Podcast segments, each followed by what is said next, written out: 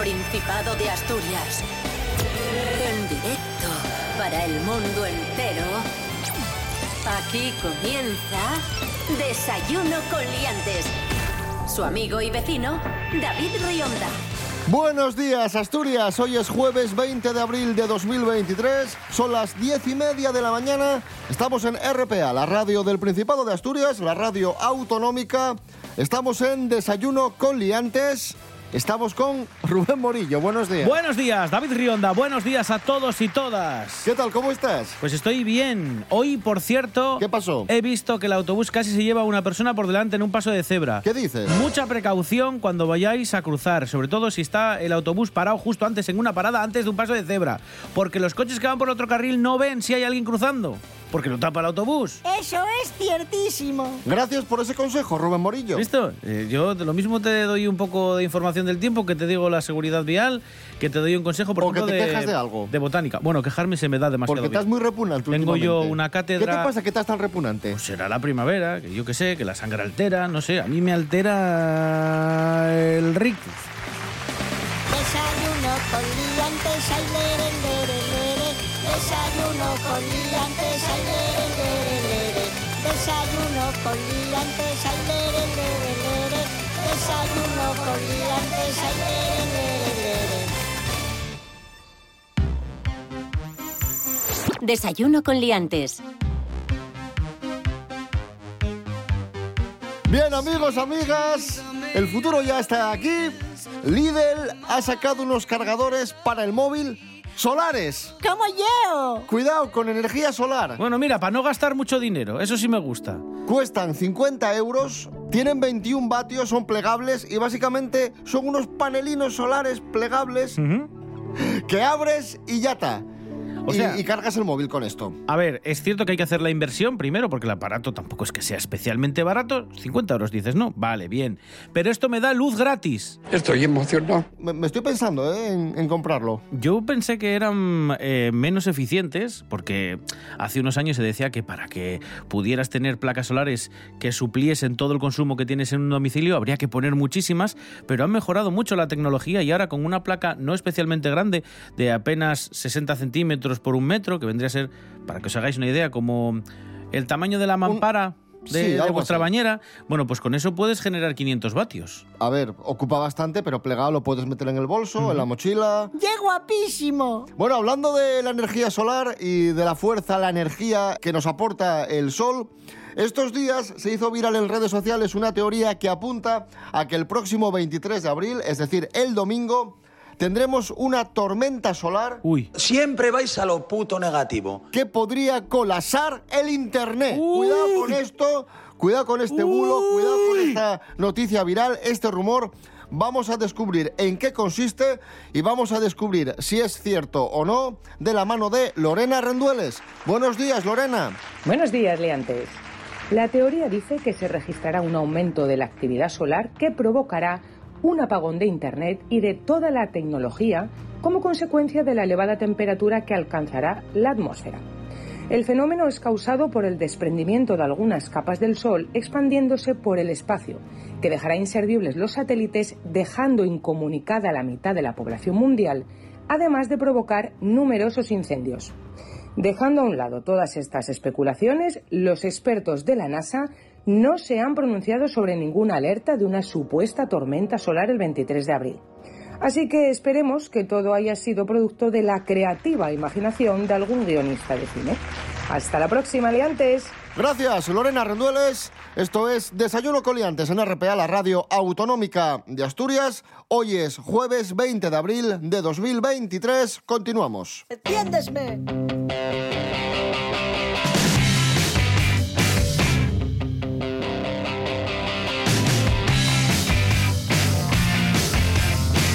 Desayuno con liantes. Síguenos en las redes sociales. En Facebook Desayuno con liantes y en Instagram arroba Desayuno con liantes. Votantes de Podemos y Vox son los más reacios a tener pareja con otras ideas se desprende, estos son datos de un estudio sociológico del CIS, Sí. del Centro de Investigaciones Sociológicas, el CIS. ¡Entiéndesme! Eso, en concreto de la tercera oleada de la encuesta sobre relaciones sociales y afectivas. ¿Vale? Y lo que sacan en claro es precisamente eso, que los votantes de Unidas Podemos y de Vox son los que más importancia dan a que una futura pareja tenga tus mismas ideas políticas. muy españoles y mucho españoles. Tiene sentido porque hablamos de un partido muy escorado a la derecha y Eso de un es. partido muy escorado a la izquierda. Claro, de hecho, y por eso el PSOE y el PP eh, en esto Son más de centro. caen un montón los puntos. Para que os hagáis una idea, es el 56% de los votantes de Unidas Podemos los que dan mucha o bastante importancia a que su pareja tenga las mismas ideas políticas, le sigue Vox con el 48% y el PP y el PSOE andan por en torno a un 37%, que Pero es fíjate. muchísima diferencia. A mí esto me encaja porque tú sí que te imaginas que haya una pareja en, en- en la que uno sea del PP y la otra sea del PSOE o al revés. Podría ser, sí. Pero sí que es verdad que te chocaría más que encontrarte una pareja donde uno de los miembros de la pareja sea de Vox y el Claro. otro de Podemos. O la Claro. otra de Podemos. Sí, por eso siempre hablamos de partidos de centro, centro-derecha, centro-centro-izquierda, izquierda o derecha, Un poco lo mismo nos da que nos da lo mismo. o izquierda extrema o extrema izquierda y derecha o derecha extrema, como lo queráis decir, y tiene sentido. Pues eso que dices tú, la diferencia entre alguien del PSOE y del PP es más reducida que la diferencia entre alguien que vota a Vox y alguien que vota habitualmente a Podemos. O sea, está, está clarísimo. Ya lo que hay. En fin, hemos eh, preguntado por este estudio a un analista político, al periodista Eduardo Inda, que, que, que- que nos confiesa que tuvo una novia de Podemos. Eduardo Inda, ahí está. Yo una vez tuve una novia eh, podemita y me quiso llevar a Venezuela. Se quedó con todo mi dinero y lo peor, cuando me quise dar cuenta, estaba de ocupa en mi casa. Además, se trajo a varios amigos suyos, eh, amigos con rastas, eh, perro flautas, y se pasaban el día fumando María, eh, María Rica. Cantaban temazos con la guitarra en el salón y jugaban al trivial. Por cierto, el trivial siempre ganaba yo. Qué buenos recuerdos. Ahí estaba, Eduardo, Eduardo Inda. Bueno, estamos aprendiendo mm, datos sociológicos. Aquí en Desayuno Coliantes, como os decíamos, votantes de Podemos y Vox, según el CIS, los más reacios a tener pareja con otras ideas, los más abiertos son los del PSOE y después serían los del PP, ¿vale? Claro que sí, campeón. Y ahora vamos a hablar de algo que parece ser que a los españoles y las españolas les da bastante vergüenza, que llegue a hablar de sexo. Uy, curioso esto, ¿eh? Sí, sí, sí. David Leña, buenos días, cuéntanos. Buenos días, liantes. Pues según un estudio encargado por la aplicación de citas Bumble y por la empresa de, bueno, de juguetes sexuales y demás, Plátano Melón, el 98% de los españoles creen que es muy importante la comunicación eh, en los encuentros sexuales, pero solo el 50% se sienten cómodos con esa comunicación. Según la sexóloga Mónica Brani, la comunicación facilita la frecuencia de encuentros y de llegar al orgasmo. Con lo cual, a ver, chavales, eh, todo ventajas, hay que comunicarse. Esto también lo dice otra sexóloga, que es Ana Lombardía, que considera que por la ficción, sobre todo, la, mm, esperamos que la pareja nos lea la mente mágicamente a ver lo que nos gusta, ¿no, chavales? Hay que, hay que hablar un poquitín, que la telepatía no sabemos, yo no sé si existe, no creo, pero es cosa de ciencia ficción mucho, ¿eh? El 73% de los españoles saben lo que les gusta, pero algunos, especialmente los más jóvenes, están abrumados por cómo se muestra el sexo en la ficción, como he dicho, y no saben transmitirlo ni tampoco quieren hablar sobre el tema. Así que nada, en resumen, comunicaos de igual a igual con, con quien hayáis tenido la suerte de toparos, pero sin pasarse de sinceridad ni ponerse en plan catedrático y enseñando que a veces corta el rollo. Y disfrutad todo lo que podáis. Buen día, liantes. Nos vemos en la próxima. Gracias, David Leña. Esto es Desayuno Coliantes en RPA. Hoy es jueves 20 de abril de 2023. Un poco de música para animar este jueves. Dishebra, la danza. Thank you.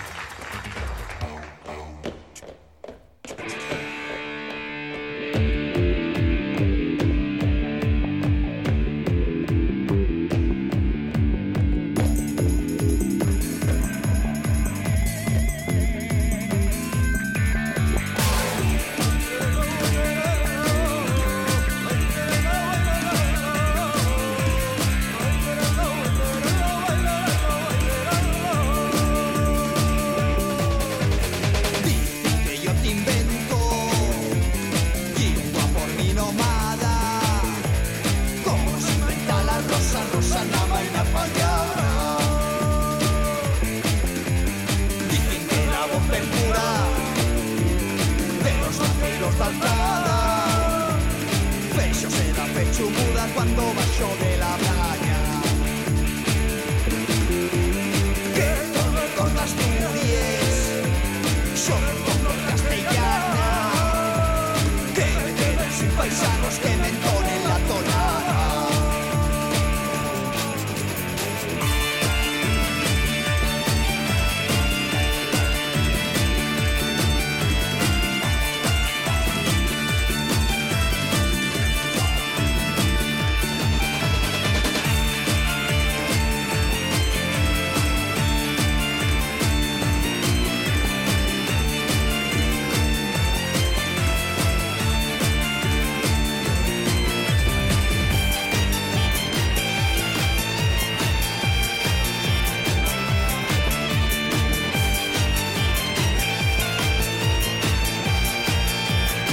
Desayuno con liantes.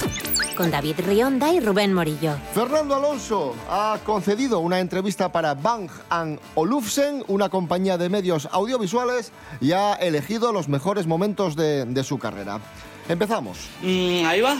El nano es una bala azul que sin cañón dispara en un circuito directo al corazón. Circuito favorito. Preguntan a Fernando Alonso. Dice Fernando que si tuviese que, si tuviese que decantarse por uno, por un solo circuito, escogería Suzuka. Sí. Sí, lo ha dicho más de una ocasión, ¿eh? es, es recurrente esta pregunta, se la hacen a menudo, pero sí, sí, es verdad que Suzuka dice que es uno de sus favoritos. Me parece estupendo. Yo, yo, yo confirmo lo que dice Fernando. O sea, como si yo fuese su biógrafo oficial y Vale, lo vale, supiese. ¿eh? Gracias, gracias por esa confirmación. ¡Cállese! Bien, eh, mejores momentos. Eh, en el caso de Ferrari, dice Fernando, elegiría la primera carrera que gané, el Gran Premio de Bahrein en 2010.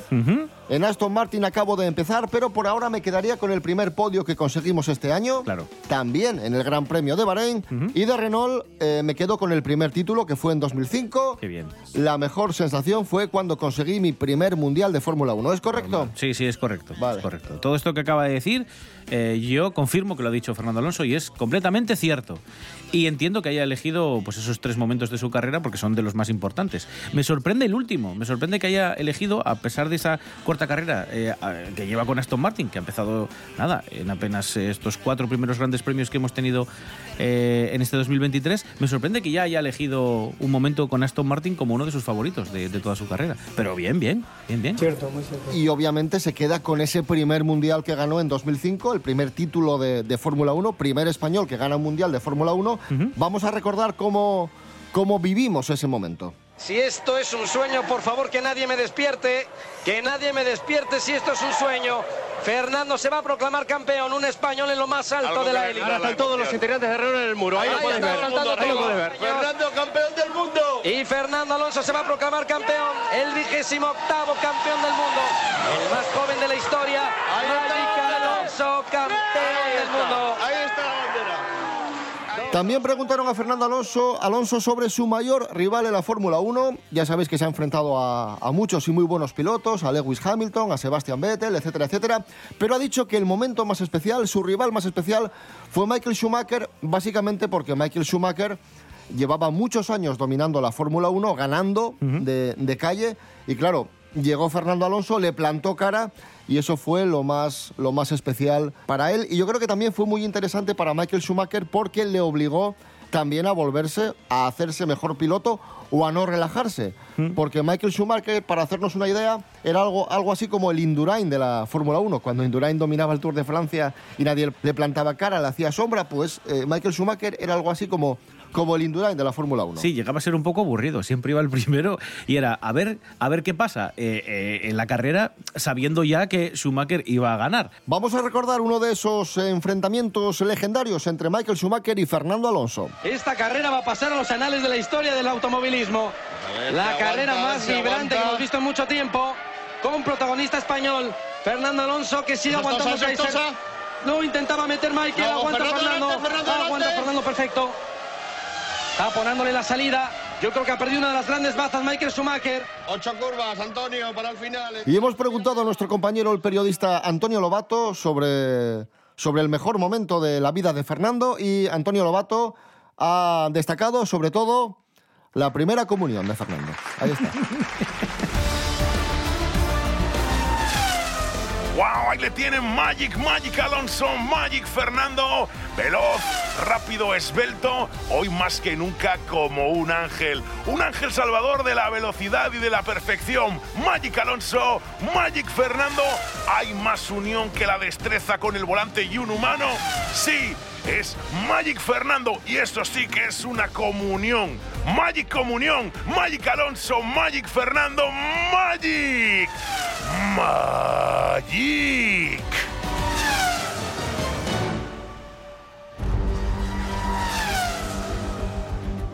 Esto es Desayuno Coliantes en RPA, la radio autonómica de Asturias. Hoy es jueves 20 de abril de 2023. En Asturias tenemos mucho que contar. Y un gran altavoz. RPA. El mejor análisis de lo que sucede en el Principado. Las opiniones de los asturianos y las asturianas. Las voces autorizadas en la materia. Todo está aquí. RPA.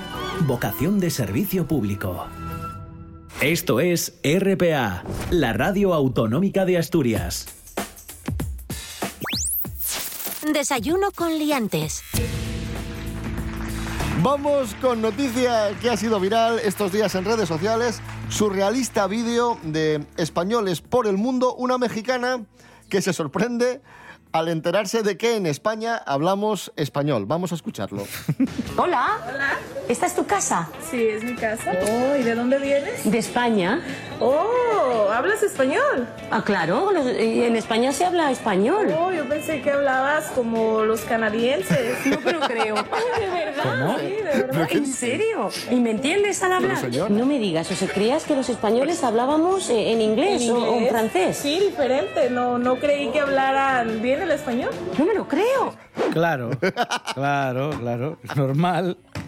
En ¿Pero qué dice España, esa en señora? España no se habla español. Claro, claro. Madre mía. Esa sabe más letra que Lepe, Lepijo y su hijo. Eh, continuamos en México. Hoy se cumplen 30 años de la muerte de Mario Moreno Cantinflas, el comediante mexicano más famoso de todos los tiempos. De hecho, tiene estrella en el Paseo de la Fama de Hollywood, la número 1722. Se hizo célebre, por ejemplo, por contribuir a la Real Academia de la Lengua Española por el verbo cantinflear. Él en sus películas hablaba y hablaba y hablaba sin decir nada, de una forma como yo. disparatada, incongruente. Es muy cómico, muy cómico, la verdad. Vamos a poner un ejemplo de esto que hacía Cantinflas, que era tan divertido, que era hablar, hablar, hablar, sin decir nada.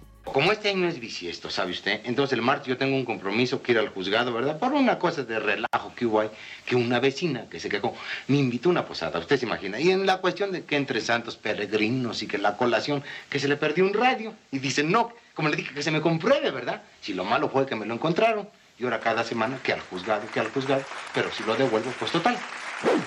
Y hablamos ahora de, otro artista, o mejor dicho, de su hijo, porque acabamos de conocer que se ha comprometido el hijo de Emilio Aragón. Es que lo Amigos, amigas, es que lo sabía. se ha comprometido el hijo de Emilio Aragón, medio asturiano. Y ya sabéis que en Desayuno Coliantes tenemos un colaborador que es muy fan de Emilio Aragón, se llama Santi Robles y ha querido informarnos sobre este compromiso. Se compromete Nacho, el hijo de, de Emilio, ¿no es así, Santi? Buenos días, efectivamente. eh, Nacho Aragón, hijo de el artista multidisciplinar más grande de todos los tiempos, Emilio Aragón, eh, y también hijo de Aruca, perteneciente a una de las familias de oculistas más conocida de Asturias y de, toda España, em, se compromete con su novia de toda la vida, Bea Jimeno, porque es una familia formal y es el buen rollo y no hace cosas raras que hacéis vosotros en Tinder por ahí. Y probablemente esta boda se celebrará en Asturias. Yo lo espero así. A mí solo me queda decir que ojalá se celebre en Oviedo ante una eh, marabunta de gente y solo queda decir una cosa a Bea. Bea Jimeno, eh, que tu suegro sea Emilio Aragón es lo más. O sea, mira, a ver, eh, es todo lo que una persona puede desear en la vida. Luego sí, seguro que su hijo Nacho, muy guay y tal, ¿eh? pero por cierto se llama Nacho, igual que el médico que interpretaba en Telecinco, ¿verdad? Y nada, es todo lo que queda eso y desear a la pareja que sea muy feliz en su día.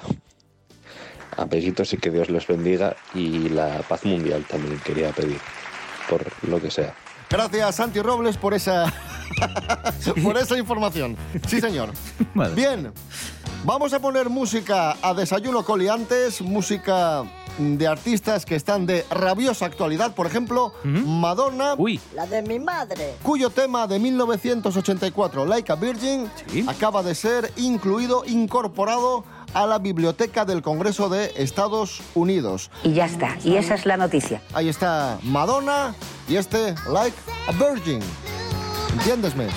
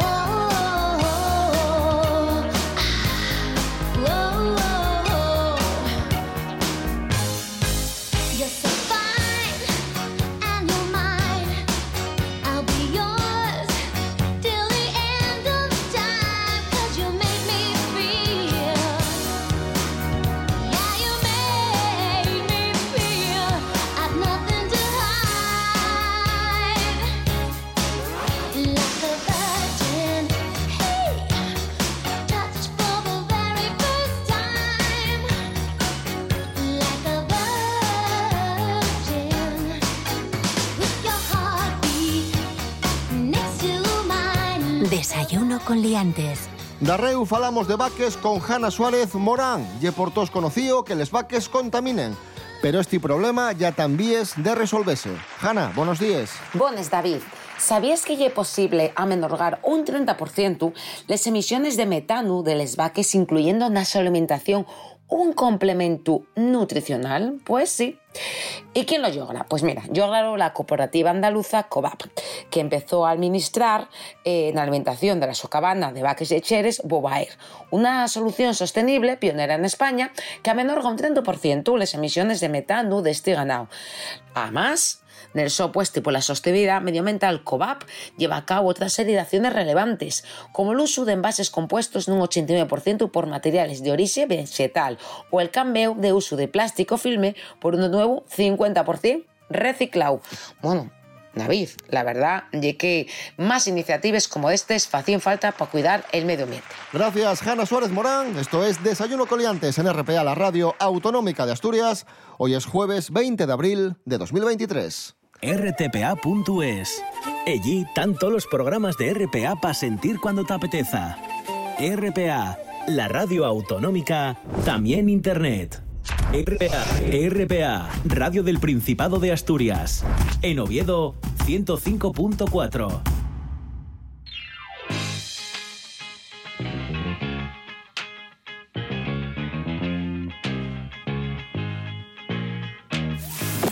Desayuno con liantes. Serapio Cano Bayer, buenos días. Hola, buenísimos días. Vamos con la agenda cultural del fin de semana, actividades, eventos que podemos disfrutar estos días en Asturias. Uf, ay, uf, ay la de Dios. Si quiere, empezamos por una exposición de fotografía, porque el fotógrafo creador de poesías visuales, Jesús García de Marina, va a estrenar eh, pues su nueva exposición. No hace, de falta, no hace Gijón. falta que nos lo cuentes. Serapio Cano Bayer nos lo cuenta el propio Jesús García de Marina. Jolín, pero lo quería contar yo. Muy buenos días, David.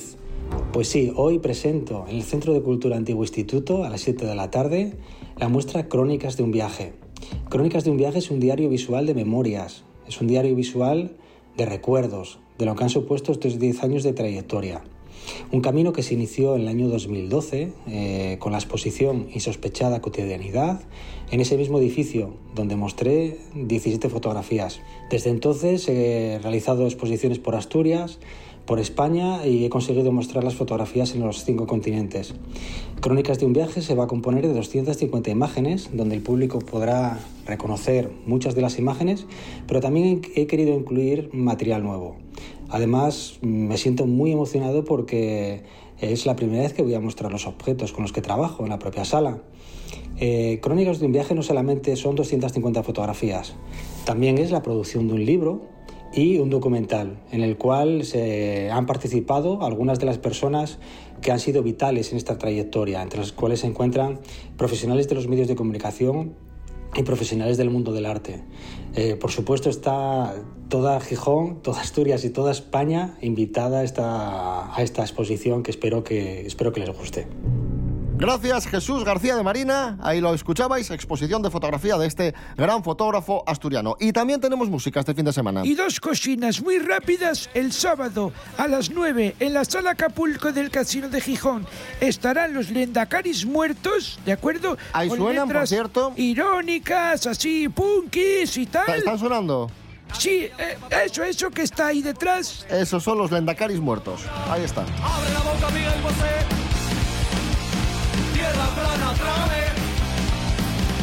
Y entre cerebro de alquiler. Tierra plana. ¿Y qué más? Y vamos a cerrar el viernes a las ocho y media de la tarde en Navia, en el Teatro Fantasio, con algo que sé que le gusta a usted mucho. Van a estar los Real Straits. Ole, ole, ole, ole. Real Straits, banda tributo a los Dire Straits. Y además súper facilín ir en el Teatro Fantasio, toman algo por allí en Navia, dan una vueltina, cinco euros la entrada, que no es nada, hombre. Y además viven ustedes pues prácticamente como si estuvieran escuchando allí a los de verdad, porque son pistonudos los Real Straits. Joder. Per- perdón. Es que me... Claro, te me emocionas. arriba. Normal, normal. No, pero es verdad, es verdad. Los Real Straits clavan el sonido Dire Straits. Nos quedamos con ellos, con los Real Straits y Sultans of Swing. Y nada, Serapio Cano Bayer, gracias. Bueno, eh, les mando un saludo a todos. Adiós. Volvemos mañana a las diez y media de la mañana aquí a Desayuno Coliantes. Rubén Morillo. David Rionda. Hasta mañana. Hasta mañana a todos. Chao. You get the shiver in the dark. It's raining in the park. But meantime, igual, igual. Faltó su. You step inside, you don't see too many faces. Coming in off the rain to hear the gas go down.